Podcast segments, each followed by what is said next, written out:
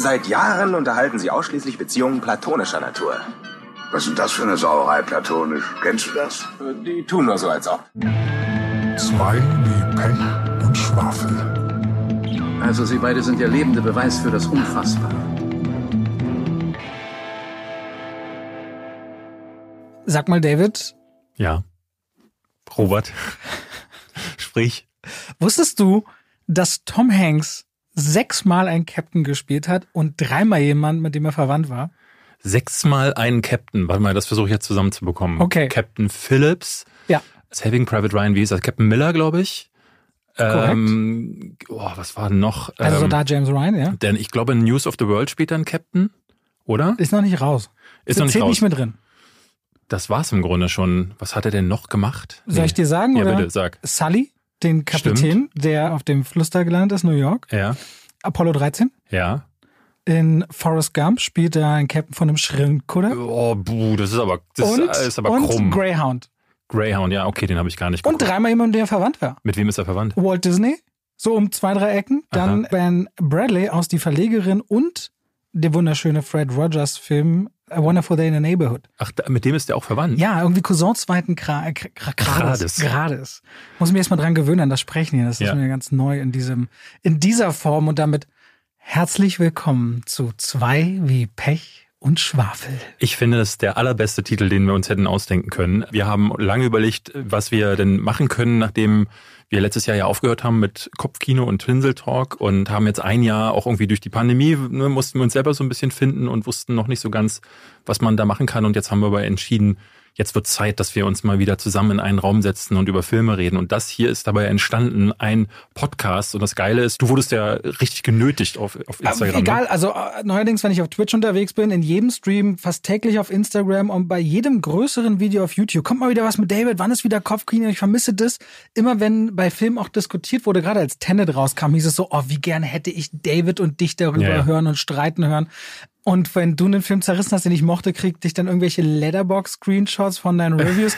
Also du merkst, die Leute haben Bock. Aber sie haben immer Lust auf diese Energie von Hassliebe, weil Ja. sie wissen, wir respektieren uns, weil wir beide ein bisschen wissen, wovon wir reden, uns gut verstehen, aber auch gerne Spaß haben, den anderen so ein bisschen zu verabscheuen für seine vermeintlich filmische Dummheit. Ich- ich also vermeintlich bei dir, Ich sehe- immer in Anführungszeichen. Ne? Ich sehe uns ein bisschen als Siskel und Ebert des 22. Wer ist Ebert? äh, Jahrhunderts. Äh, Ja, Roger Ebert, den brauchst du mir jetzt nicht anfangen. Was das Coole für euch ist, dass bei Kopfkino war es ja so, das kam jeden Monat und wir haben jetzt gesagt, Podcast macht ja Sinn, täglich, oder? das einfach täglich zu machen, weil ich kann es auch kaum erwarten, dich morgen gleich wiederzusehen, Robert.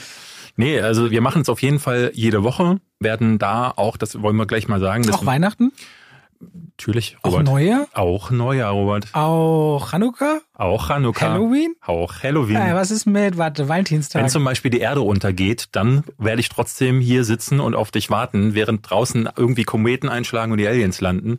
Nee, wir versuchen das wirklich regelmäßig zu machen. Das ist immer so ein bisschen schwierig, weil Robert hält sich für wahnsinnig wichtig und hat dann, äh, gerade wenn die Kinos ja vielleicht irgendwann mal wieder aufmachen und sie nicht untergegangen sind, dann hat er wieder viel zu tun. Aber ich glaube, dann ist euch auch daran gelegen, dass ich dann hier alleine sitze. Dann Kannst du hat das mal ein bisschen relativieren? Nee, da gibt's nicht zu relativieren. Echt jetzt? Nee. Also das heißt, was ihr bei zwei wie Pech und Schwafel bekommt, dem Podcast, in dem es nicht um Bud Spencer und Terence Hill geht, aber wir dachten, wir nennen es trotzdem sehr ähnlich, ist halt ein bisschen das, was wir mit Tinsel Talk gemacht haben. Also wir wollen auch größere Themen. Es wird immer das Thema der Woche oder die Top News der Woche geben.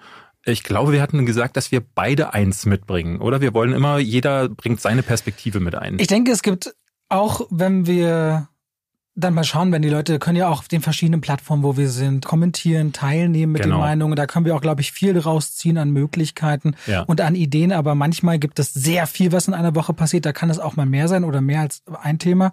Und manchmal ist ein bisschen weniger. Da kann es auch sein, dass wir vielleicht beide das gleiche Thema mitbringen, was aber ausgiebiger besprochen werden kann, weil es eben ein großes Thema ist. Ich glaube, was uns beiden immer gut getan hat, ist eine grundlegende Struktur zu haben, aber uns nicht festzufahren. Es muss jetzt so und heute muss die News und so weiter und so fort. Aber ja, wir wollten sowohl aus unserem filmischen Leben und Anekdoten reden, wir wollten über große Nachrichten reden, die passiert sind, aber sicherlich auch über große Filme oder Serien, wenn äh, etwas im Raum steht, wenn man zum Beispiel, weiß ich nicht, die erste Marvel Cinematic Universe Serie hat, zum Beispiel, könnte das ein Thema sein. Genauso aber auch am Anfang so diese Fun Facts. Also das mit Tom Hanks übrigens, weißt du, für welche beiden Filme er die Oscars bekommen hat? Aus dem Stehgreif? Na, Philadelphia und für Forrest Gump. Ah, sehr gut. Wir mal, muss mal gucken, ob du wirklich ein bisschen, bisschen Ja, jetzt wirst du aber anmaßen, Freundchen. Also wirklich, Freundchen. Freundchen. Und wieso? Man hätte auch Castaway denken können. Ich glaube, viele denken, er hat für Castaway einen Oscar gekriegt. Auf jeden Fall, wir haben eine gewisse Struktur. Ich glaube, für den war er nicht mal nominiert. Ich glaube schon. Der war ja mehrfach in Folge nominiert. Ich glaube, nach Forrest Gump war im Jahr danach für Saving Private Ryan auf jeden Fall wieder nominiert. Und Castaway weiß ich ehrlich gesagt Er war jetzt nicht. mit Mr. Rogers das erste Mal, glaube ich, seit zwölf Jahren oder so nominiert. War eine lange Zeit, die dazwischen lag. Auf jeden Fall, es wird eine gewisse Struktur geben und das werdet ihr auch merken, aber natürlich wollen wir uns nicht von Anfang an festfahren, sondern natürlich auch für alle, die uns zuhören, es angenehm machen, genauso wie für uns. Und dann gucken wir, wie wir genau das anpacken. Aber ja, es wird klare Strukturen geben und auch wenn ihr ein paar schöne Hausaufgaben habt, das ist auch so ein Thema, wo David, glaube ich, eine gute Idee hatte. Genau, wir haben uns gedacht, dass ihr uns gerne auch, das wollen wir irgendwie am Ende dann immer mit einflechten, dass wenn ihr einen Film habt, wo ihr sagt, ihr glaubt, wir haben den noch nicht gesehen und möchtet uns gerne darüber sprechen oder streiten oder ne, das Ding lieb haben hören, dann könnt ihr uns das gerne in die Kommentare schreiben. Generell würden wir uns freuen, wenn ihr auch gerade bei der ersten Folge jetzt das Ding, diesen Podcast hier bewertet und wenn ihr Kommentare schreibt, weil dann wissen wir, ja, was ihr auch davon haltet. und was Genauso wie abonnieren können. alle Freunde zwingen es zu abonnieren. Also ich glaube. Zwingen ist immer eine gute Möglichkeit, genau. Sprich, also jetzt Robert Hofmann und David Hein in Konstellation jede Woche. Ich weiß selber noch nicht, wie ich das aushalte, muss ich ganz offen sagen. Komm, nee, wir, jetzt sind wir mal einmal ehrlich. Ja. Wir freuen uns beide Ja, wirklich. sehr, wirklich. Wir Hab freuen uns beide wirklich. David musste sich gerade Mühe geben, schon ein bisschen Kess zu sein, ein bisschen fies. Ich glaube, nach drei Wochen kommt das dann auch von ihm heraus, aber der ist ein bisschen handsamer geworden. Ich hatte ihn letztens bei mir zu Hause, ich habe ja jetzt äh, Hund und Haus inzwischen in diesem Jahr. Ja. Hat sich ja viel getan. Und da haben wir äh, eine gute Zeit gehabt. Wahrscheinlich die beste Zeit, Die beste Zeit. Ja, ich finde, wir sind in dem letzten Jahr auch nochmal freundschaftlich zusammengewachsen. weil ich Man muss weit jetzt weggezogen bin. so ein bisschen, so ein bisschen könnte man, aber wir, wir haben sogar eine Fahrradtour gemacht und gepicknickt. Also das ist fast ein bisschen romantisch Ja, gewesen. vor allem, da sind wir auch an der Ecke gewesen. Ich will jetzt nicht genau sagen, wo, weil ich nicht unbedingt erzählen will, wo ich genau wohne. Aber da meinte David, es war wirklich niedlich. Und ich glaube, da erinnere ich mich gerne dran. Meinte, oh, hier war ich immer mit meiner Oma früher. Ist das die Ecke? Und ich meinte, ja, wir können hier ranfahren. Und dann stand er dann so da und auch am Wasser und hat sich erinnert, Ja. wie er da als Kind ganz viel war. Schon, schon, schon, schon schön. Ich würde mal ganz kurz noch für all diejenigen, weil wir gehen so ein bisschen ganz arrogant davon aus, dass jeder uns kennt, der diesen Podcast hier anmacht. Und es wird sicherlich sein, dass Leute uns irgendwie kennenlernen und vielleicht dann, das haben wir bei den Lester-Schwestern mitbekommen, den Podcast, den ich vorher gemacht habe, dass ganz viele Leute dann gesagt haben, oh, interessant, da höre ich jetzt ab Folge 1 rein. Und falls ihr zu diesen Leuten gehört, ganz kurz eine Vorstellung. Mein Name ist David Hein. Ich habe einen YouTube-Kanal namens Behind. Da mache ich seit vielen Jahren Gaming und Film-Content. Mehr mittlerweile Richtung Film, weil das meine große Leidenschaft ist.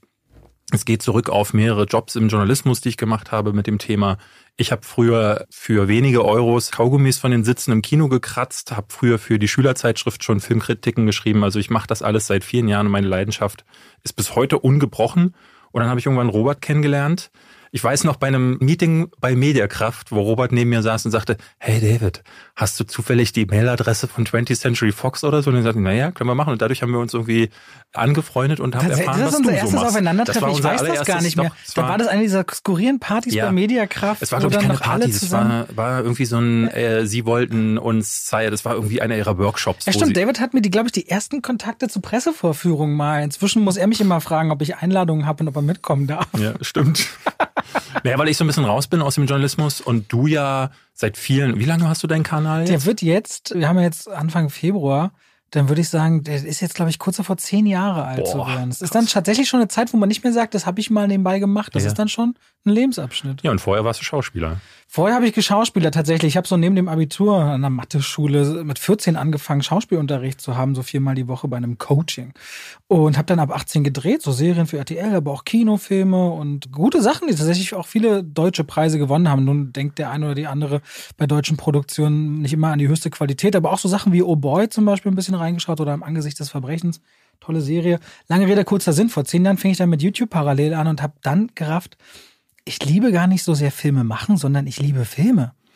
Und deswegen habe ich so gerne angefangen, über Filme zu sprechen, das bis heute beibehalten. Dann so rein aufgebaut wie die Social Movie Night. Da machen wir quasi wie so Fanpremieren, wo die Hollywood-Stars zu Gast sind. War lange Zeit im Radio. Durch Corona hat sich das erstmal so ein bisschen verschoben.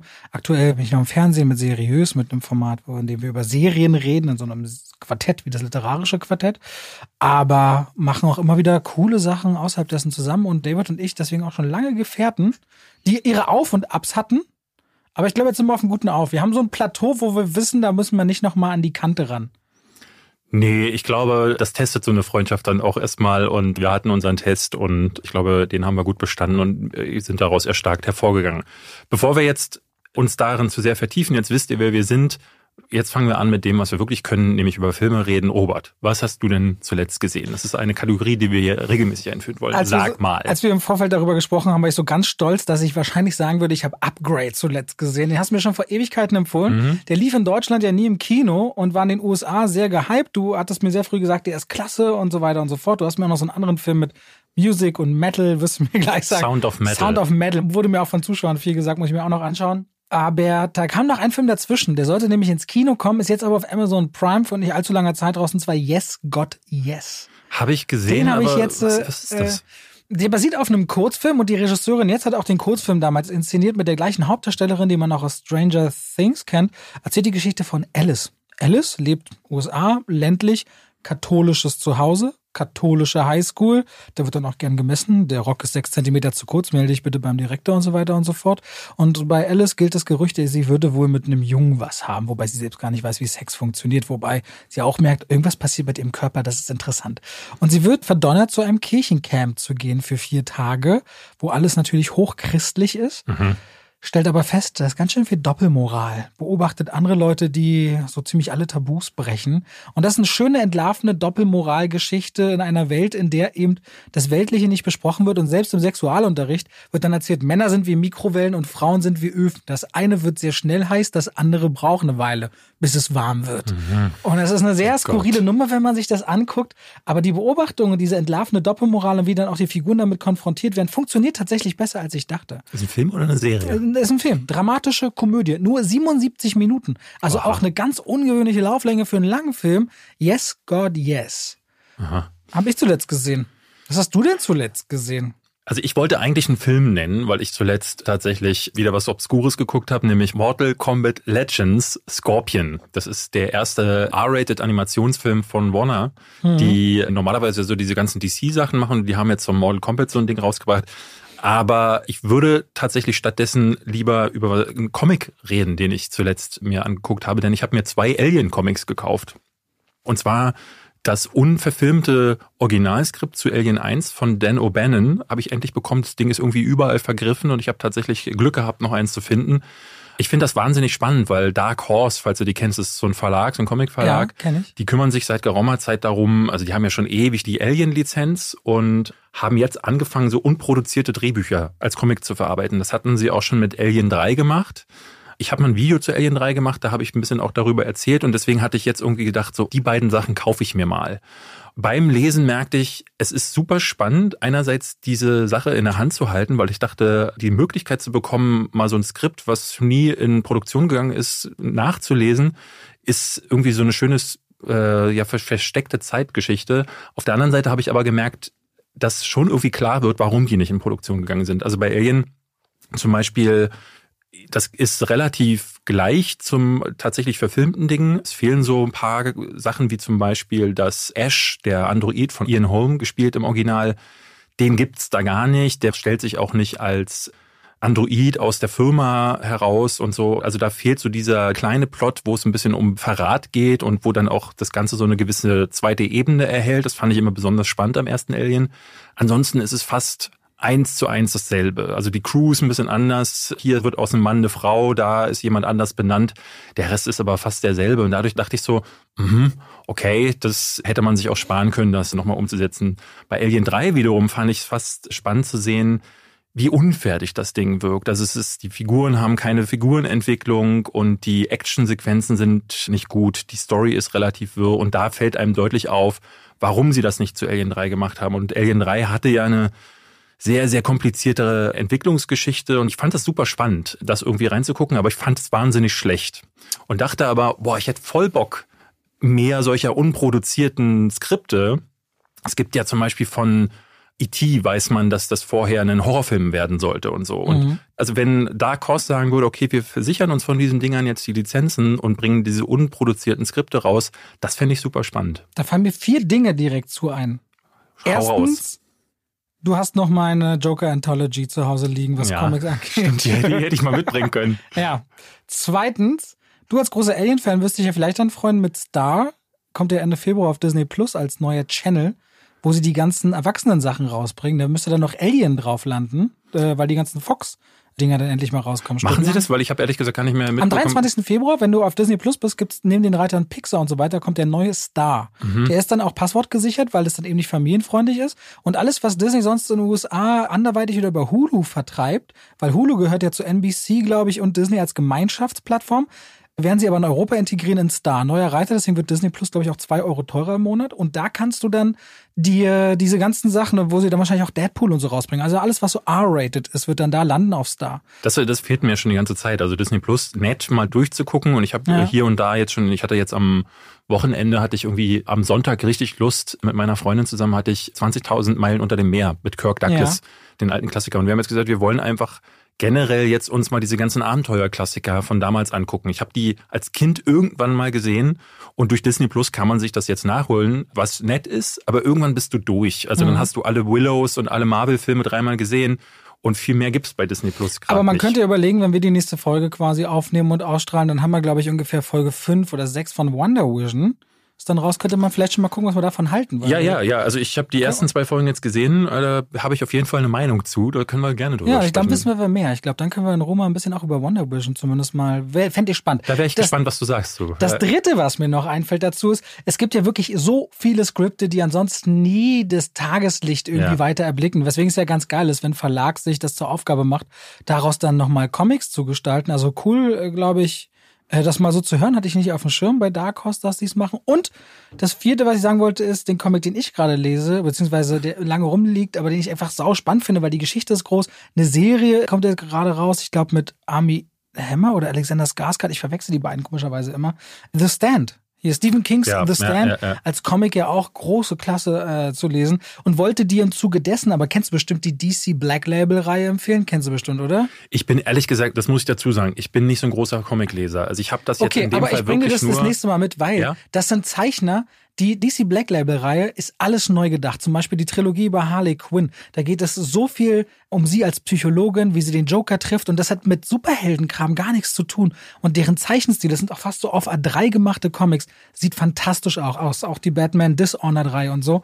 Bring ich dir mit, musst du mal sehen. Und damit sind wir durch unsere Rubrik. Was hast du zuletzt gesehen oder wie in seltenen Fällen von David gelesen? Ich finde sowieso, also das wollte ich hier an der Stelle nochmal sagen. Hier kann es um Dokus gehen, hier kann es um Serien gehen, hier kann es auch mal um YouTube-Videos gehen. Also alles, was mit unserem Hobby Film, Serien, Bewegtbild zu tun hat, soll hier bei Zwei wie Pech und Schafel, wollen wir darüber reden. Wir kommen zu unserer äh, Hauptrubrik, nämlich dem Top-Thema der Woche. Geht's um mich? Es geht natürlich um dich, Robert. Wir haben uns vorgenommen, wir wollen so ein bisschen mal einen Rückblick auf das Jahr 2020 durchsprechen und es ging um so ein Thema. Ich habe letzte Woche eine News gesehen, dass sich Christopher Nolan, ich glaube Steve McQueen, also der Mann, der jetzt zuletzt diese Mangrove, diese Small X Filmreihe, hast du das gesehen? Lovers Rock, Small X. Ich werde einfach in diesem Podcast immer nichts sagen, wenn ich nicht darstellen will, dass ich etwas nicht gesehen hätte. Okay, dann werde ich einfach nochmal herausarbeiten. Du weißt aber, du kennst ihn, ne? Steve McQueen. Slave, Steve Ja, McQueen. ja, das, ja, ja. Genau, und der hatte jetzt, auf Amazon kannst du dir die schon angucken, eine fünfteilige, der Kurzfilm will ich gar nicht sagen, einige davon sind relativ kurz, aber die ersten beiden, Mangrove und Lovers Rock, sind relativ lang. Lovers Rock war auf vielen Bestenlisten des letzten Jahres. Fand ich ehrlich gesagt nicht so geil. Mangrove wiederum soll ziemlich klasse sein, habe ich aber noch nicht geguckt. Egal. Relativ viele, ich glaube 40 britische Regisseure, unter anderem Christopher Nolan Ich und glaube, er, Regisseure, Schauspieler, Produzenten, Ja. ich glaube, wichtige Filmschaffende. haben sich zusammengetan und haben an die britische Regierung geschrieben oder so eine Bitte quasi formuliert, wo sie sagen, ey, so kann es nicht weitergehen mit dem Lockdown und beziehungsweise mit der Art und Weise, wie mit den Kinos umgegangen wird. Sonst ist das Kino 2021 tot. Und wir wollten das als Anlass nehmen, mal darüber sprechen, wie, ne, wie war denn das Jahr 2020? Ich habe letztens erst auf meinem YouTube-Kanal einen Videospiele-Rückblick gemacht und da muss man sagen, hat man fast nichts gemerkt. Der Markt ist fast explodiert und der Filmmarkt war letztes Jahr, das war eine es gab, Katastrophe. glaube ich, seit über zehn Jahren nicht so viele verkaufte PCs. Also auch so Ja. Desktop-PCs sind ja auch ausverkauft. Das generelle Wachstum des Filmmarktes ist um über 70 Prozent oder so eingebrochen, also eine absolute Katastrophe. Du hattest letztes Jahr so deine Geschichten. Also ich fand es ganz spannend zu sehen, wie durch die Pandemie die großen Filmstudios plötzlich kreativ wurden. Mit Trolls World Tour fing ja Universal an, diesen Präzedenzfall zu schaffen, von wegen wir versuchen, einen Film, der eigentlich fürs Kino geplant war, mal nur online auszuspielen. Und ich hatte das Gefühl, dass ganz viele dieser Studios plötzlich gesagt haben, unsere geplanten Streaming-Anbieter, die werden jetzt ganz schnell rausgehauen. Paramount hat jetzt Paramount Plus ja, glaube ich, schon gelauncht oder hat das Datum angekündigt. Peacock von Universal ist gestartet, HBO Max, ist gestartet. Alle haben jetzt einen. Netflix geht so gut wie lange nicht, den anderen Plattformen gefühlt auch. Also Disney Plus hat richtig guten Start auch in Deutschland. Katalysator, weil es ist ja nicht nur, dass die Kinos zu sind, die Leute sich fragen müssen, wo gucke ich sonst meine Kinofilme und Serien, sondern sie sollen ja auch noch zu Hause bleiben. Ja. Und das macht das natürlich dann zum großen Beschleuniger dieser Entwicklung. Also für mich als Kinofan war das letzte Jahr hart. Ich fand auf der einen Seite, es gab ja diese Phase von, ich glaube, von Juni bis Oktober dann bis zum nächsten Lockdown waren die Kinos ja wieder offen. Aber im typischen Sommerloch, wo sowieso das Angebot ja. rar ist und auch alle nicht wussten, was soll man. Ich glaube, der größte Film in der Zeit war Greenland, der rauskam und der ging auch schon Richtung Schließung der Kinos wieder, oder? Naja, Tenet kam ja raus. Achso, Tenet, Entschuldigung, natürlich. Tenet kam Tenet, raus. Ja. Viele hatten ja am Anfang gewitzelt, bei der Oscarverleihung 2021 werden wir dann Sonic the Movie und Bad Boys sehen, weil das ja vor dem Lockdown die letzten großen Sachen waren. Du hattest noch Bloodshot mit Vin Diesel, aber der ist wirklich genau in die Woche released worden. Deswegen hart gefloppt, aber auf DVD und Blu-ray so gut gelaufen, dass er eine Fortsetzung kriegt. Echt jetzt? Ja, ja. Was, das habe ich ja noch gar nicht gehört. kommt, oh, aber es ist vor Monaten schon, genau. Ich hätte es so auch nicht scheiße. geglaubt, aber der kommt in eine Fortsetzung. Der lief so gut anscheinend dann in der äh, im Verkauf oder bei VOD dass da eine Fortsetzung kommt. Ich hatte als letztes im Kino Mulan noch gesehen, wo es mhm. dann ewig ein Embargo gab und habe mich dann zu einer Pressevorführung nicht mehr getraut. Zu der hast du dich noch getraut, weswegen du auch zum jetzigen Zeitpunkt einen Film gesehen hast, auf den sich viele 2020 noch freuten und bis heute nichts darüber sagen darfst. Darfst du überhaupt sagen, dass du den Film gesehen hast? Also mir ist das ja immer relativ wurscht, weil ich immer der Meinung bin, ne, man kann, also wo fängt das Embargo ja, aber an? Wir zusammen. Ich will trotzdem nicht, dass du darüber redest. Ich ja, ich werde nicht darüber reden, aber dass ich ihn gesehen habe, haben die Leute schon auf Letterbox auch glaub, sehen können. Ich glaube, das darfst du auch sagen, dass du den gesehen ähm, hast. Oder? Nämlich äh, Quiet Place 2. Wer auf Letterbox mir folgt, was ihr sowieso tun solltet, weil ich da wirklich fast täglich Kritiken schreibe, der weiß auch, wie ich den Film finde, weil ich ihn in eine Liste damit reingepackt habe und er da immer noch auf dem ersten Platz ist.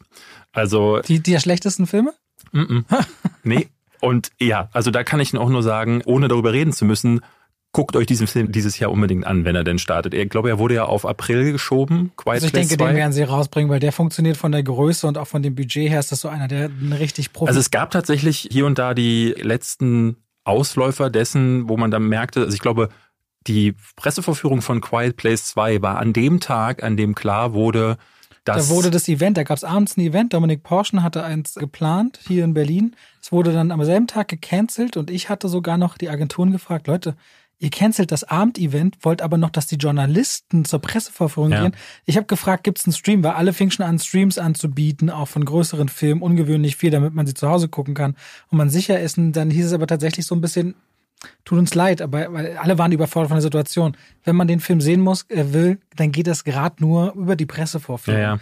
Also es und war damals sehr, konnte man noch nicht so richtig einschätzen. Also ich bin ja auch hingegangen, weil ich überhaupt noch nicht verstanden habe, was ist hier eigentlich los. Also ne. Ja, da haben wir auch beide geredet ja. und da warst du auch noch so sehr okay und ist das und dann ist das ein bisschen viel. Da hat man den Leuten auch noch grundsätzlich erklärt, warum man was. Also wir reden jetzt von den ersten Tagen von mhm. Corona, wo beziehungsweise nicht die ersten Tage, aber wir reden jetzt von Mitte März ungefähr, wo in Deutschland das erst so langsam in die Awareness der Öffentlichkeit ja, ja. hineinkam. Da gab es noch Toilettenpapier. So weit denken wir zurück. Ich fand 2020 aber tatsächlich, was ich schön fand, ich hatte ja ein Video dazu gemacht zu der Corona-Situation und hatte da schon spekuliert, dass wenn die Kinos wieder aufmachen, dass keine großen Filme zurückkommen. Wir haben in der Zeit auch viel darüber beide gesprochen und hatten beide irgendwie immer fabuliert, wann könnten A, die Kinos aufmachen und was läuft dann eigentlich? Weil ich glaube, ganz viele haben am Anfang noch gedacht, ja, okay, wenn die Kinos wieder aufmachen, dann startet da halt direkt der neue James Bond-Film und dann kommt direkt Wonder Woman.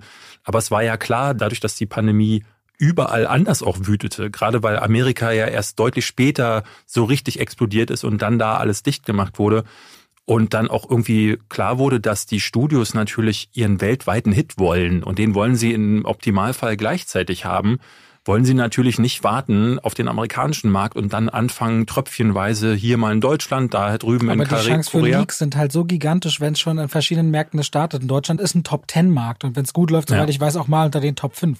Aber Deutschland ist halt nicht China und ist nicht USA. Ja. Und das ist halt sehr, sehr, sehr, sehr, sehr wichtig für die Auswertung von Filmen. Ich fand es aber gut, dass die meisten gesagt haben, okay, die Filme, die normalerweise übersehen werden, weil sie alle erdrückt werden von den Marvel-Blockbustern, die bringen wir jetzt raus. Und ich fand, die Zeit im Sommer war für mich eine schöne Zeit, weil ich dann quasi diese ganzen kleinen Indie-Filme, die Filme aus der zweiten und der dritten Reihe mir angeguckt habe. Und ich habe da tatsächlich hier und da mal ein paar Sachen gesehen, hier wie zum Beispiel, wie hieß der Master Cheng? Ich glaube, ein finnischer Film von Mika Kurosmaki. Also solche ganz kleinen Produktionen, die normalerweise untergehen, die waren dann an der Vorfront. Und ich dachte so, hui, das ist tatsächlich gar nicht mal so schlecht, weil das Kino ist noch da und man kann es unterstützen, wenn man sich solche Filme anguckt. Ich kann natürlich verstehen, dass es für viele nicht so, ne, für den typischen Blockbuster-Kinogänger war das natürlich ein katastrophales Jahr. Ich habe das bei meinen Top-Filmen gemerkt. Ich habe gerade mal die Liste hier aufgemacht bei mir, um nochmal reinzuschauen. Da waren die Leute eigentlich ziemlich dankbar für ein paar Filme, die sie nicht auf dem Schirm hatten. Sowas wie Vergiftete Wahrheit zum Beispiel. ja, Mark- Dark Waters, ne? Genau, Mark Ruffalo ist halt immer ein Knaller. Da kann ich dir übrigens, ich weiß, du bist viel mehr in Filmen als in Serien, aber der Film war gut, aber ich finde die absolut beste Leistung seiner Karriere ruft er ab in I Know This Much Is True. Gar nicht Ein, gehört. da spielt er sowohl sich als auch sein Zwillingsbruder, der psychisch krank ist. Aha. Und das ist eine so düstere, dunkle, kaputte Serie. Der Spiegel soll wohl geschrieben haben, man kann diese Serie nicht bingen. Die ist sehr heftig, sehr hart, aber seine absolute Topleistung. I know this much is true. I know this Wo, much wo is kann man die gucken? Bei uns müsste das Sky sein, also es ist eine HBO-Serie. Ah, okay. Genauso auch, was hatte ich denn noch so? Waves ist auch irgendwann in diesem zweiten Fenster dann rausgekommen, der früh sein sollte. Aber auch die, die ganz ehrlich, die Streaming-Plattform Maraine's Black Bottom, ich weiß nicht, ob du den gesehen hast. Nee, ich Das habe wird- noch nicht geschaut. Also Chadwick Boseman ist aus meiner Sicht der Oscar nicht zu nehmen dieses Jahr. Natürlich posthum auf der einen Seite. Auf der anderen Seite ist das eine krasse Performance. Mank, eine spannende Sache. Und sehr interessant ist natürlich auch, wie zum Beispiel Disney damit umgegangen ist, einen neuen Pixar-Film direkt auf die Plattform zu packen mit Soul, der so gut ist, dass der im Kino richtig geknallt hätte. Also der hätte sehr, sehr gut Also, funktioniert. tatsächlich war die, die, die letzte Jahreshälfte, die letzte Jahreshälfte, das letzte Jahresviertel, würde ich mal sagen, war für mich eins, wo ich anders, als ich es normalerweise mache, also ab Oktober mussten wir dann zu Hause bleiben, nicht mehr ins Kino gehen und plötzlich fing ich an, gerade auf Amazon, auf Sky und so, da kannst du ja Kinopremieren zum Teil schon nachholen und habe da ein paar Sachen dann auch entdeckt, wo ich dachte so, ja, das ist schon auch irgendwie schön, dass ich zu Hause dann die Möglichkeit habe. Zum Beispiel bei Amazon zahlst du dann Ausleihgebühren zwar, also du musst dann Geld in die Hand nehmen, aber es ist immer noch günstiger, als wenn du ins Kino gehst, dir Popcorn holst und Nachos und dann halt damit 25 Euro dann Wenn man das mag. dabei bist. Ich bin ja kein, ich esse zum Beispiel nicht gerne im Kino und liebe aber das Kino. Das Ding im Kern, ich verstehe es ja finanziell, aber das Kinogefühl kriegst du halt nie. Kriegst du natürlich nicht, aber jetzt gerade habe ich keine andere Wahl und Ja, ich wollte bloß nicht, dass es so klingt, weil ich das nicht glaube, dass für dich zu Hause einen Film zu gucken eine ernsthafte Alternative ist. Das auf keinen Fall. Aber ich fand's, also ich hatte zum Beispiel beim Scrollen, da muss man sich schon ein bisschen hineinbewegen bei Amazon, weil natürlich wird dir, werden die Serien und die Prime-Sachen werden dir zuerst empfohlen.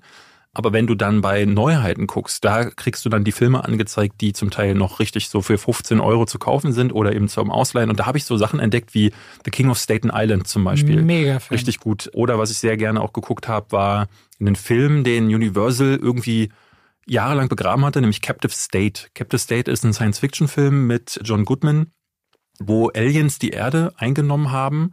Den habe ich ja völlig verpasst. Den kann ich mir angucken. Den kannst du dir angucken, ja. Ich habe dir das sogar neulich geschrieben. Das, Stimmt, den das, muss ich dann noch gucken. Ja, ja, schau den unbedingt, so weil ähm, der ist auf jeden Fall, also das Skurrile an diesem Film war, dass der 2018 kam der Trailer raus, 2019 sollte der bei uns erscheinen.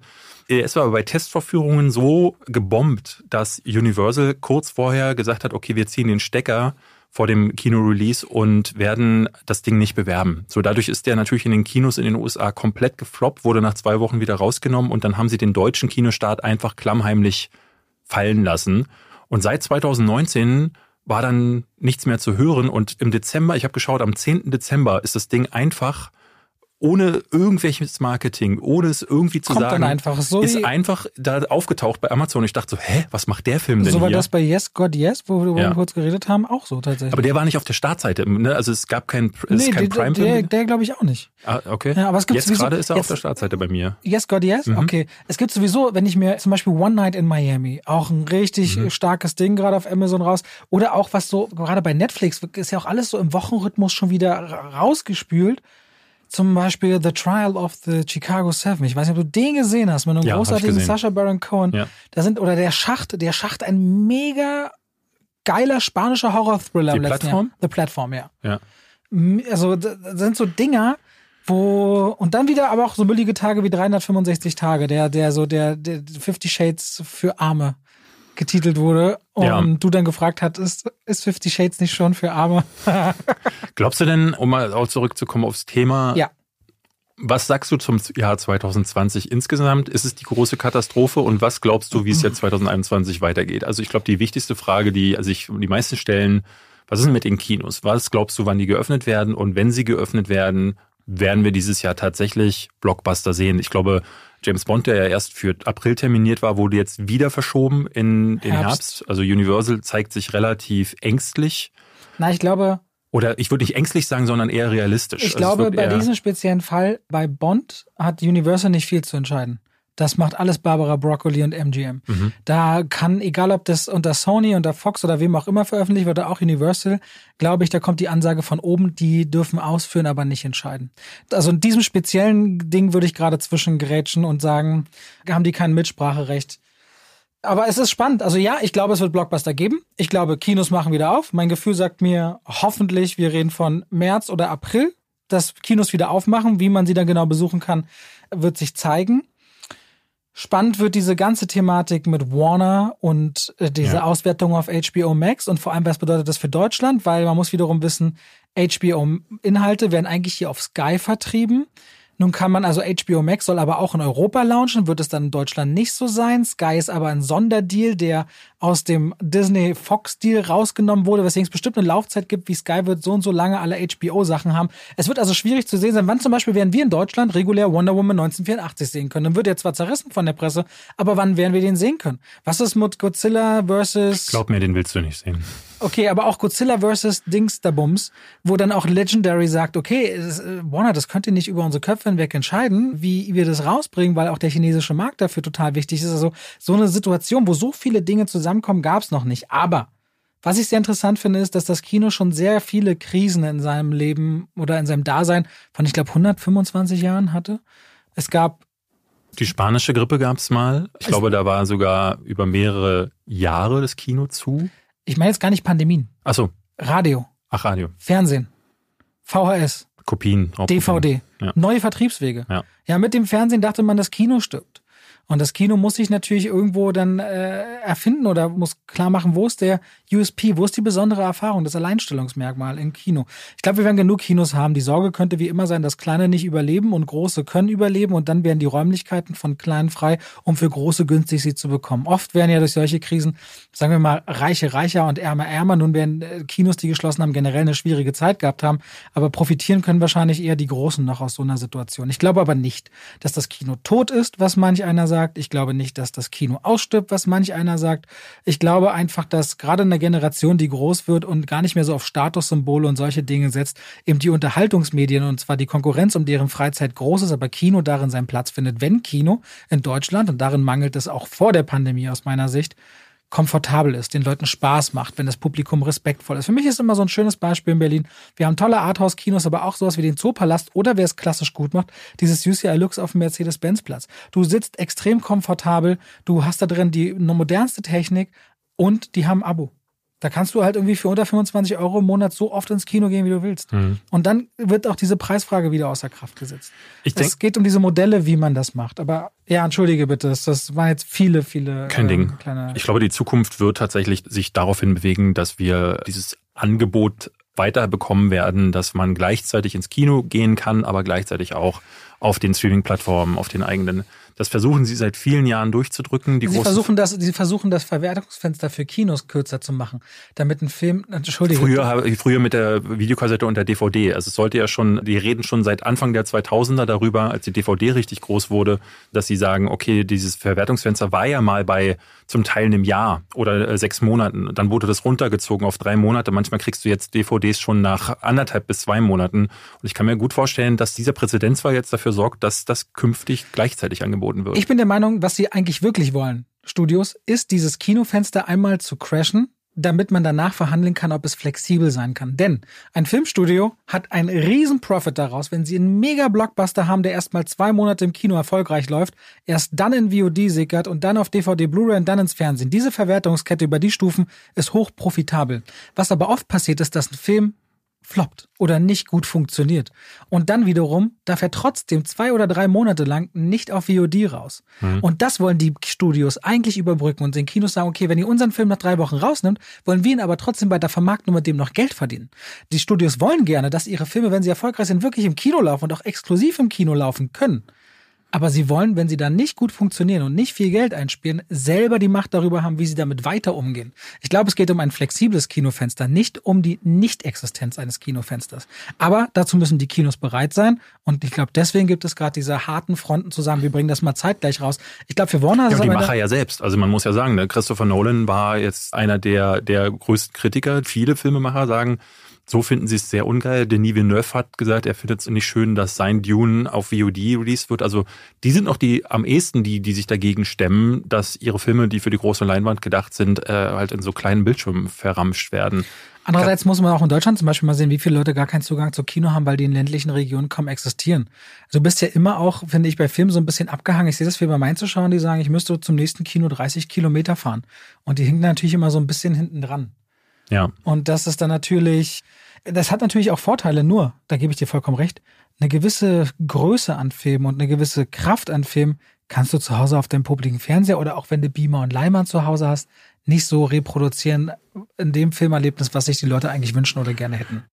Bevor wir gleich weitermachen im Thema, möchten wir uns ganz herzlich bedanken bei einem Partner, mit dem wir schon lange zusammenarbeiten und der uns auch bei dieser ersten Podcast-Folge unterstützt, nämlich Universal Pictures. Und genauso wie die freuen wir uns, wenn die Kinos wieder aufmachen. Richtig, David? Sehr sogar. Und die haben für diesen Kinostart sogar was richtig Gutes in petto. Ich weiß nicht, ob du den Trailer gesehen hast von Nobody mit Bob Odenkirk. Man kennt ihn aus Better Call Saul. Und was ich so witzig finde an dem Trailer ist, er fängt erst ganz normal an und dann wird da plötzlich so eine Profikiller-Nummer draus mit Bob Odenkirk, der Leute mit der Pumpgun und seinen bloßen Händen zerlegt. Und ich dachte so, ja, das ist richtig gut gecastet, weil das passt ja wie die Faust aufs Auge.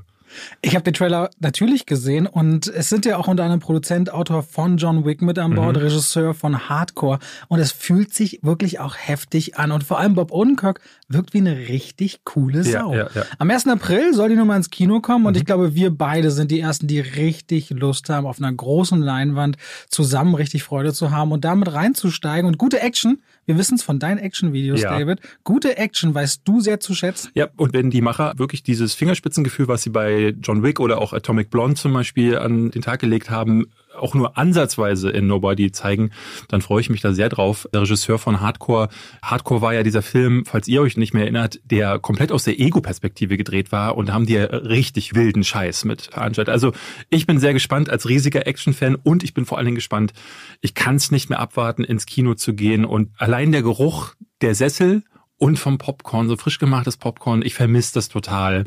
Also zusammen mit dir und mit Universal freuen wir uns auf Nobody, startet am 1. April und ja, ich hoffe, ihr seid auch dann dabei. Jetzt geht's zurück in den Podcast. Ich will mal ganz kurz hier in meine Liste gucken, weil ich mir natürlich schon notiert habe, worauf ich mich 2021 freue. Jetzt müssen wir natürlich so ein bisschen davon ausgehen, dass diese Filme auch tatsächlich starten werden, aber ich würde jetzt mal vermuten, das, ja, wollen wir fünf Filme sagen, auf die wir uns 2021 freuen? Ich habe eigentlich drei. Drei. Ich kann es für dich aber auch schnell auf fünf aufbauen. Robert, du bist einfach, du bist so spontan. Das lieben ja, alle. Ja, ich krieg das hin. Ich krieg das hin. Ich würde fünf für dich drauf. Dann sag mal einen. The All Saints of Newark oder The New Saints of Newark, All Saints Newark. Ma the Many Saints of Many Newark. Saints of Newark, das Prequel zu Sopranos, weil ich einfach Mafia-Filme super liebe und mhm. jetzt gerade auch erst Peaky Blinders anfange zu gucken. Hast du noch gar nicht? Nein. Ich habe auch letztes Jahr angefangen Nein, mit der ersten ich Staffel. Ich muss endlich mal weiter gucken. New Saints, äh, the All Saints, also wie heißt Many Saints, Many Saints of Newark. Okay. Was hast du? Also ich fange mal mit einem Blockbuster an. Bei mir ist es natürlich Dune. Ich finde, Denis Villeneuve ist einer der besten Regisseure, die wir gerade haben. Ich fand den Trailer äh, richtig gut. Ich muss gestehen, also die Geschichte um Dune und so fixt mich gar nicht so an, aber ich kann mir vorstellen, dass er mit seiner audiovisuellen Schöpfungskraft wirklich auch viel rausholen kann. Der Cast ist wirklich phänomenal. Ich glaube, Timothy Chalamet ist einer der besten, die da drüben gerade rumwandeln. Tom Holland macht gerade auch noch einen ganz schönen Sprung. Dieses Cherry, was rauskommt, bin ich gespannt. Die könnten beide zusammen auf eine Nummer da kommen. Aber ja, Timothy Chalamet, entschuldige bitte. Ja, und wie heißt er, der gerade in jedem Film irgendwie mitspielt? Nochmal Josh Lucas, finde ich auch super stark. Du meinst den Ding aus, aus Ähm, Boston ja, by the Sea? Ja, Manchester by the Sea? by the? Sea, der heißt der, der heißt anders Lucas. äh, Hedges. Lucas Hedges. Lucas Hedges, scheiße. Ja, ja, diesen Namen. Mit Namen habe ich es tatsächlich nicht so wirklich. Okay, das wäre mein erster. Ich hätte, ich bin der Meinung, es kommt immer noch jetzt raus, sehe ich gerade, äh, Scarface. Der sollte doch erst von den Brüdern gemacht werden, von Ethan und Joel Cohen. Und jetzt wurde der abgegeben. Ja. Und wer macht den jetzt? Ich habe hier Luca Guadagnini. Ach so, der Mann, äh, Luca Guadagnini, der hatte Call Me By Your Name und zuletzt den So. äh, Suspiria, So. äh, das Remake gemacht. Also Scarface bin ich voll dabei. Also du siehst, Ich ich, sehe schon zweimal- im, ich, zweimal Es Gangster. kommt doch noch ein drittes Mal Gangster. Kommt noch ein drittes Mal Gangster. Es kommt noch ein drittes Mal Gangster. Bei mir ist, Matrix soll dieses Jahr nicht mehr kommen, ne? Es wurde Na doch, doch, nee, warte mal, Matrix 4 soll doch dieses Jahr auf HBO Max parallel und so kommen. Ja, soll Aber du, ich mache hier den Fact-Check für dich. Ich habe hier bis jetzt 23. Dezember 2021 drinstehen. Okay, also das Ding ist, der erste Matrix ist für mich ein zeitloser Klassiker, Teil 2 und 3. Da möchten wir beide den Mantel des Schweigens drüber äh, hüllen, aber ich bin irgendwie trotzdem gespannt, was sie jetzt vorhaben, was sie, was, also wo, wieso sind die alten Cast-Leute wieder mit dabei? Was haben sie sich ausgedacht? Ich meine, ich erinnere mich, dass ich beim dritten Teil auch da saß und dachte, boah, was da wo jetzt dahinter stecken wird und dann war es totaler Quatsch. Und das kann dieses Mal natürlich auch wieder passieren, weil es auch, ich glaube, eine der Wachowski-Schwestern das jetzt übernimmt. Und ehrlich gesagt, ja, bin ich hin und her gerissen, aber ich bin trotzdem total gespannt. Also das sind so die Blockbuster. Gibt schon ein paar, wo ich dieses Jahr denke so, oh, ne, also jetzt gab's, hast du diesen Trailer von HBO Max gesehen von Warner, wo sie diese ganzen Sachen, die nächstes Jahr kommen sollen, so wo zwei Millisekunden Tom von von ja genau davon vom Godzilla-Film versus Kong und auch Mortal Kombat und ich dachte so, boah, will ich sofort die Trailer von sehen. Bin Da haben sie ein bisschen von der Storyline, das dieser Tage rausgekommen, ne? von was? Mortal Kombat. Echt, ja? Ja. Lass mich raten, die wichtigsten Krieger der Welt müssen in einem Turnier um das Schicksal der Erde kämpfen. In diesem Film, den ich vorhin nannte, dieser Animationsfilm, sagt Johnny Cage ist einer der Charaktere davon.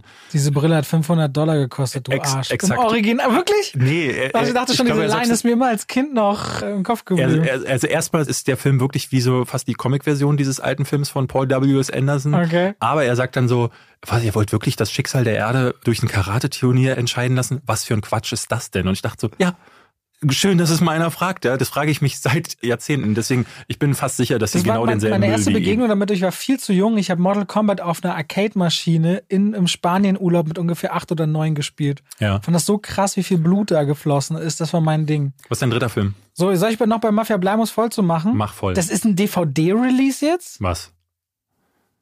Wow. Capone. Tom Hardy als Al Capone. Der ist doch schon gestartet 2020. Das ist so eine, Aber eine ja, kann ja sein, aber nicht in Deutschland. Der ist doch gar nicht, Der, der, ist soll jetzt doch ein gar nicht Ende, so gut der ist ein Ende März, ja, mag ja sein, aber ich freue mich drauf, weil mit, der nicht Fons vorher? der heißt, Ich glaube, der hieß vorher Fons oder so. weiß ich nicht, aber mit Matt Dillon auch. Nee, wenn Tom Hardy Mafia spielt, ich mochte ja auch Legend mit den Cray-Brüdern. Ja. Okay, dann gehe ich auf meinen vierten einfach schon mal kurz rüber, ja? A Quiet Place 2. Ich gehe auf meinen dritten Film. Mein dritter Film ist Nomadland. Uh, Da freu na, ich mich sehr Oscar, drauf. Oscar, äh, jetzt schon als Oscar-Ding verschrien. Ja. Frances McDormand äh, spielt wohl wieder alle an die Wand. Ich glaube, Chloe Zoe heißt die Dame, die den Film umgesetzt hat. Ich glaube, die macht auch den Eternals-Film übrigens, den für, für Marvel. Marvel. Der Trailer sieht wahnsinnig gut aus von Nomadland. Man hört nur Gutes. Es gibt zwei Filme, den anderen nenne ich gleich, der auch noch viel genannt wird, aber das ist der erste, von dem ich glaube, dass der wirklich toll ist. Glaube ich auch. Schaut euch mal den Trailer von Nomadland an. Ich gehe jetzt nochmal wieder ein bisschen größer und bin eigentlich auf The Suicide Squad gespannt. Weil wenn James Gunn das macht und vor allem dann kriegt er auch hier äh, diese, diese Captain America Verarsche, kriegt er eine eigene Serie. Hm. Mit, mit, warte mal, wer spielt diesen Captain, diesen komischen Captain? Ein Captain Äh, John, Boomerang? John Cena spielt doch diesen Ja. komischen Peacemaker. Peacemaker. Und wird eine eigene Serie bekommen. Peacemaker. Ich glaube, wenn James Gunn da drüben mit dem Disney-Feuerungsfrust, den er damals gehabt haben muss zwischendurch, Ja. so einen Suicide Squad-Film macht, das könnte eine ziemlich coole Nummer werden. Vor allem gibt's da eine ganze Menge, was wieder gut zu machen ist bei den Fans, glaube ich, rund um Suicide Squad. Ja. Da hab ich Bock drauf. Da hab ich Bock drauf. Jetzt bin ich gespannt, was hast du ja neben Nomadland noch äh, als Minari. Hast du davon gehört? Minari ist ein Und Film, Ach nee, Schweige. ja da geht's aber. um asiatische Einwanderer. Es ist Ja, mit, von ich Lee glaub, es- Isaac Chung, es klar, den mit, Film.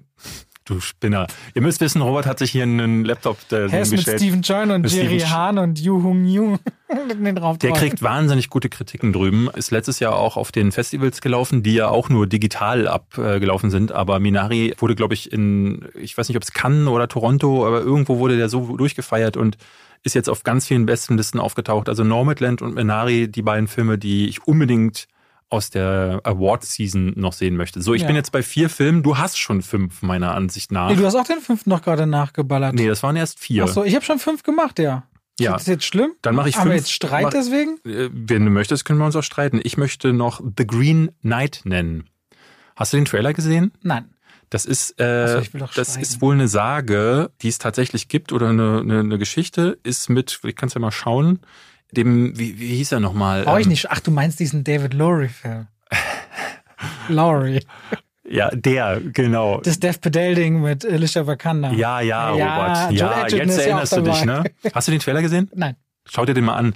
Es ist irgendwie so eine, so eine, so eine, ich glaube, eine keltische Geschichte, wo es darum geht, dass ein junger Knappe hinauszieht, um den, ich glaube, den Green Knight zu besiegen. Und das sieht im Trailer super, Warte mal, jetzt wo du das sagst. ja, es fängt an mit so einem Puppentheater und die Welt dreht sich in dem Trailer so auch um. Also es sieht wirklich spannend aus. Ich kann den nur empfehlen. Und David Lowry hat ja, glaube ich, zuletzt, hat, hat er den Enemies gemacht mit, Ja doch, ich habe den Trailer besprochen vor neun Monaten. Ich habe den schon gesehen. Ja, siehst du, ich kann man aber schnell vergessen. Also den Trailer fand ich super gut, zusammen mit Antlers, der auch so horrormäßig dieses Jahr. Da muss man aber dazu sagen, David war immer schon jemand, der, ich lasse die Sachen immer tendenziell auf mich zukommen, weil ich weiß, die Filme kommen so oder so. Und David hat schon immer sehr viel mehr in die Zukunft geblickt, was Filme angeht. Ich glaube, das Ja. äh, muss man aber dazu sagen. Ich bin jedes Jahr immer ganz begeistert dabei. Also A, gucke ich fast jeden Trailer, der released wird. Und zwar wirklich fast jeden Trailer. Ich habe da so ein paar Trailerseiten abonniert. Nicht dein Kanal, Robert, weil du hast nicht alle Trailer. Und zweitens gucke ich immer ganz viel, was sagen so die, die US-Kritiker warum weit im sollte man Voraus. nicht abonnieren? Dann überhaupt. Weil man deine Fresse dann dabei sehen kann, Robert. Und das ist für jeden ein wahnsinniges Vergnügen. Du meinst, sie finden sich dann besser, wenn sie sehen, oh, so kann man auch aussehen. Dann denken sie, oh, mein Leben ist ja doch nicht so schlimm. Ja, genau. Die Pandemie hat mich echt runtergerissen, aber wenn ich so aussehen müsste, wäre wirklich alles vorbei. Damit sind wir durch mit unseren fünf Filmen. Ihr könnt uns ja gerne bei iTunes zum Beispiel und einigen anderen äh, Anbietern kann man ja Kommentare hinterlassen. Wenn ihr möchtet, schreibt uns doch gerne. Dann können wir nächstes Mal ja über eure, dann stellen wir vielleicht so eine Topliste zusammen, was wir am meisten gesehen haben und können da nochmal drüber reden, was wir von den Filmen Worüber sich die halten. Leute wahnsinnig freuen. Ja. Genau, also ich weiß ja, ne, Mission Impossible soll kommen und Auch der Top Gun-Film könnte interessant sein. Ne? meinst du, meinst du, es interessiert noch jemanden? Ich bin super Also diese Startsequenz, skeptisch. als die Trailer rauskamen, diese Startsequenzen, dass alle wieder so waren, oh, er lernt halt einfach mal Kampfjet dann fliegen. Das sah schon wieder so verdammt echt aus, dass bei mir sofort diese Mission Impossible Vibes kamen, wo wir auch im Kino saßen und dachten, das sieht fantastisch aus. Ja, ja, ja. Also klar, das war übrigens Top Gun einer der erfolgreichsten US-Militär-Propaganda-Filme aller Zeiten. Ridley Scott hat damals tatsächlich vom US-Militär diesen Flugzeugträger zum Drehmöglichkeiten zur Verfügung bekommen. Und es Der gab ist nicht von Ridley Scott, der ist von Tony Scott. äh, Tony Scott, Scott. Außerdem war es Jerry Bruckheimer, der diese ganzen Sachen organisiert hat. Der war bekannt dafür, dass er. Äh, David, du weißt du, was ich sagen wollte. Weißt du, dir entfällt hier ein Name. Ja, aber ich muss helf dir- hier- ich ich helf bin dir hier bei Lucas da. Hedges und mach da nicht für fünf Minuten. Du hast es nachgegoogelt, du Frosch. Was Lucas Hedges habe ich nicht gegoogelt. Lucas Hedges kam mir, während ich Manchester by the Sea eingab, ich wollte dir helfen. Ich wollte will dir helfen. auch nur helfen. Sobald du aber eine Ich Chance siehst, auch mir eine helfen. Falle zu stellen, weißt du, dann nutzt du's. Die Leute du, du gräbst nicht nur eine Grube, du hast direkt den, Ich La- den, den Kipper dazu, rein. dass wenn, nee, wenn man drin ist, direkt zumachen. Du willst direkt das Loch zumachen. Ja, da wächst man auch nichts. das US-Militär hatte fantastische Rekrutierungszahlen nach dem Erscheinen von Ja. Top Gun tatsächlich. Wie fanden Sie denn? Ich fand den grauenerregend. Den ersten Top Gun Ja, damals. ja. Ich glaube, ich habe den nur als Kind gesehen. Ich auch fand den nicht und ich gut. weiß bloß noch irgendwie, wie heißt der Fischei? Oder wie hießen die? Fischer? Vanilla? Nee, wie hießen denn? Die hatten doch alle so, so, so ihre Kose, ihre, nicht Kosenamen, ihre Nicknames. Ja, Maverick und ich Maverick glaube, oder äh, Val Kilmer hieß, oh Gott, wie hieß Vanilla. Iceman. Iceman? Warte, warte mal. Du verwechselst das, glaube ich, der Fischei war, glaube ich, bei Hotshots. Du verwechselst das, Ah, Stimmt, glaube Hot Shots ich. war auch Gun. Wo dann so ein Fisch durch die Brille durchgeschwommen ist und solche Sachen. Ja, ja. Aber wie hieß denn der dritte? Iceman und. Ich habe keine Ahnung. Ich bin da Ist auch nicht so schlimm. lange nicht mehr Ist auch nicht so schlimm. Du machst jetzt hier so Tempo. Willst du aufhören oder was? Nö, wollen wir, müssen wir nicht. Also wir hatten ja Kannst eigentlich doch gesagt, aufhören. Ich sehe dich ja nächste Woche wieder. Also. wir können entweder noch mit einer Anekdote enden, weil äh, wir sind zu kurz davor vor dem Ende, oder wir sagen, wir reden nochmal über Filme, wo wir weit auseinander waren. Aber ich glaube, das Thema ist zu weit. Wir können uns jetzt einen Film daraus Wir können. Anek ich würde Anekdote machen. Wollen wir eine Anekdote machen? Hast du eine? Weil wir haben uns überlegt, meine, dein Leben ist jetzt nicht so interessant. wir hast haben so- Anekdoten, die wir man haben- erzählen kann? wir haben so viel erlebt zum Thema Film und ich ja. ähm, du? Wirklich? Ja, wirst du gleich merken. Äh, Wir haben gedacht, wir wollen uns mal so skurrile Anekdoten raussuchen. Also, gab Also so, ja, es gibt skurrile, hätte ich auch zu erzählen, aber gerade fiel mir eine Sache ein, wo ich dachte, das ist, glaube ich, eher eine schöne Anekdote. Aber ja, dann erzähl doch mal. ich glaube, ist eine gute Schlussgeschichte. Deine Geschichte ist eine schöne Schlussgeschichte. du wirst Gut. es sehen, wenn ich sie erzählt habe. Ich erzähle mal eine Anekdote, weil ich bin halt super schwierig, was das angeht. Ich hasse das, wenn man im Kino oder wenn ich einen Film gucke, rede. Ich kann richtig wütend werden, zum Beispiel, wenn ich Leute einen Film zeige, der mir ganz doll am Herzen liegt und Leute quatschen. So, dann sage ich dann halt eher, okay, dann mache ich halt aus. Wenn du kein Interesse daran hast, gucke ich den nicht äh, mit dir. Und es ist lange her, da hatte ich einen Date mit einer jungen Dame. Hab die kennengelernt. Aber äh, die ärmste, das muss man, muss man in dem Moment schon mal sagen. ja. Die hat's nicht leicht gehabt, ja. Und wir sind ins Kino gegangen und haben einen Film geschaut. Und ich lass mich nicht lügen, ich glaube, es war Fluch der Karibik 1. Oder irgendwas in diesem Zeitraum Also war du das. so Ende 30. Bin knapp 50 geworden damals. Also, oder es war kurz vorher. Also es muss so, ich glaube, es ist Anfang der 2000er ist es Ja, gewesen. ich, ja.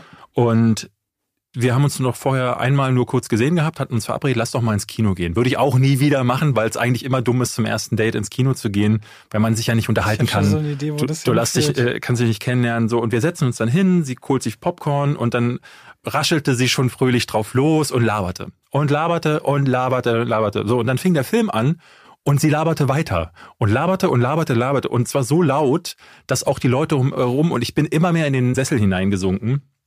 Was bei Und- dir mit der Körpergröße immer noch so aussieht, als würde jemand in der Reihe stehen, muss man dazu sagen. Und irgendwann habe ich dann gedacht, so jetzt habe ich die Faxen dicke und sagte dann, ey du, wollen wir nicht den Film in Ruhe gucken? Ja, ja, ja. Aber du, was ich noch sagen wollte und ich wurde immer wütender und ich dachte irgendwann, ich, ich explodiere gleich und ich weiß gar nicht, ob ich mich mit der Dame noch weiter unterhalten möchte danach, weil ich so wütend wurde, dass ich dann gesagt habe, du, ich glaube, das wird mit uns nichts und bin aufgestanden und habe das Kino verlassen und danach haben wir uns nie wieder gesehen. Also das ist, ich glaube, das schlechteste Date, was ich jemals hatte. Wobei es gab schon noch mal andere Dates, die auch nicht so cool gelaufen sind. Aber das war eins, wo ich dachte so, Aber worth it. Finde ich schon richtig. Ja, vielleicht ein bisschen drüber, muss man sagen, würde ich heute auch nicht mehr so machen. Dann würde ich einen anderen Weg finden, damit umzugehen. Aber ähm, damals, ich war noch halbwegs jung und ich dachte mir so, wenn die jetzt schon so ist und in meinen Filmen, die ich gerne sehen möchte, mir dauernd reinredet, das kann ich nicht. Deswegen, das war, war nicht nett von mir auch, aber ich fand es auch von ihr nicht ganz so cool. Deswegen, das war mein, meine Anekdote zum Thema, ich gehe ins Kino zu einem Date. Finde ich gut. Meine Anekdote ist, du kennst ja die Social Movie Night. Eine Reihe, die wir, Nee, glaube ich, seit ist 2013 machen. Und das ist eine Reihe, da habe ich so viele Sachen erlebt, weil wir da quasi 500 oder 1000 oder manchmal 1500 Leute eingeladen haben, einen Hollywood-Film zu gucken, bevor er rauskommt. Und ganz oft, da hatten wir mal Hosts und Gäste mit dabei und vor allem waren ganz oft die Hollywood-Stars selber zu Gast. Quasi eine Premiere für Leute, wo man die Tickets nur gewinnen konnte. Wir hatten nicht dreimal Kevin Hart und Wayne Johnson und Matt Damon und Keanu Reeves. Oh, bitte erzähl die M. Night Shyamalan-Geschichte.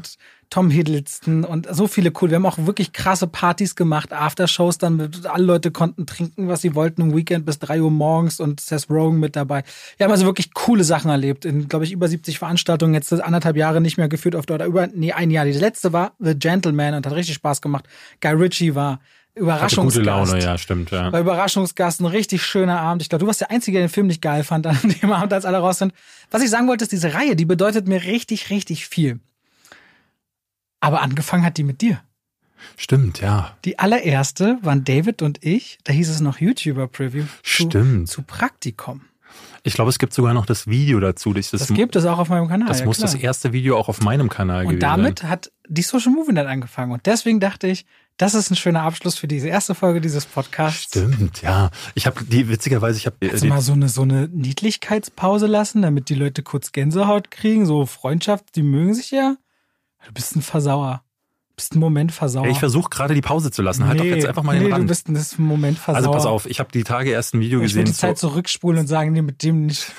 zu Owen Wilson, wo es darum geht, was ist denn eigentlich mit dem passiert in seiner Ja, den Karriere. mochte ich eigentlich immer gerne. Der hat auch so Depression war ein großes Thema. bei ja. Selbstmordversuch Und hat er sogar hinter sich. Ja. Genau. Und, Und das äh, kurz nach Midnight in Paris, glaube ich, so ziemlich nah. Ja nicht ich so glaube, in so einer Phase, wo es seiner Karriere gar nicht so schlecht ging. Also klar, Ja. der hatte nicht mehr so diesen Hype, den er zu Shanghai äh, Nights. Rush Hour? Nee, Nee, so. Shanghai Nights hieß der, glaube ich. Naja, und und der hatte ja auch diese Ben Stiller Nachts im Museum Filme. Ja, ja. Da dieser kleine Cowboy, wo er auch gut. Ich Genau. den immer gerne. Also dem ging es eigentlich ganz gut und dann nachdem er seinen äh, Selbstmordversuch hatte, hat er so mal ein bisschen gestruggelt, wieder zurückzufinden, hat sich dann an Win Swan so ein bisschen rangehangen und die hatten dann diesen, äh, wie hieß denn der im englischen Original, ich weiß nicht, aber auf Deutsch Praktikum, wo sie bei Google waren und da Internship oder so. Internship, Internship, Internship, genau. Also eine, eine ganz fiese Google-Werbung, wenn man ehrlich ist, weil es die ganze Zeit nur darum geht, wie sie geil finden, dass sie auf dem Google Campus zusammen sind. Und wir sind damals zusammen, haben wir vorne moderiert und da haben wir uns schon auf der Bühne richtig in die Haare bekommen.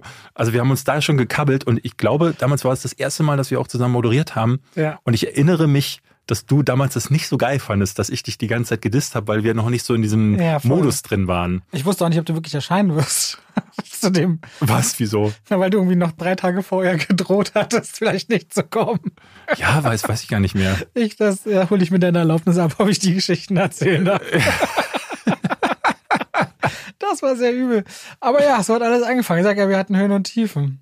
Das ist schon verrückt. Ja, ja. Praktikum. Interessant, wie es jetzt ein paar Jahre später Acht aussieht. Jahre später.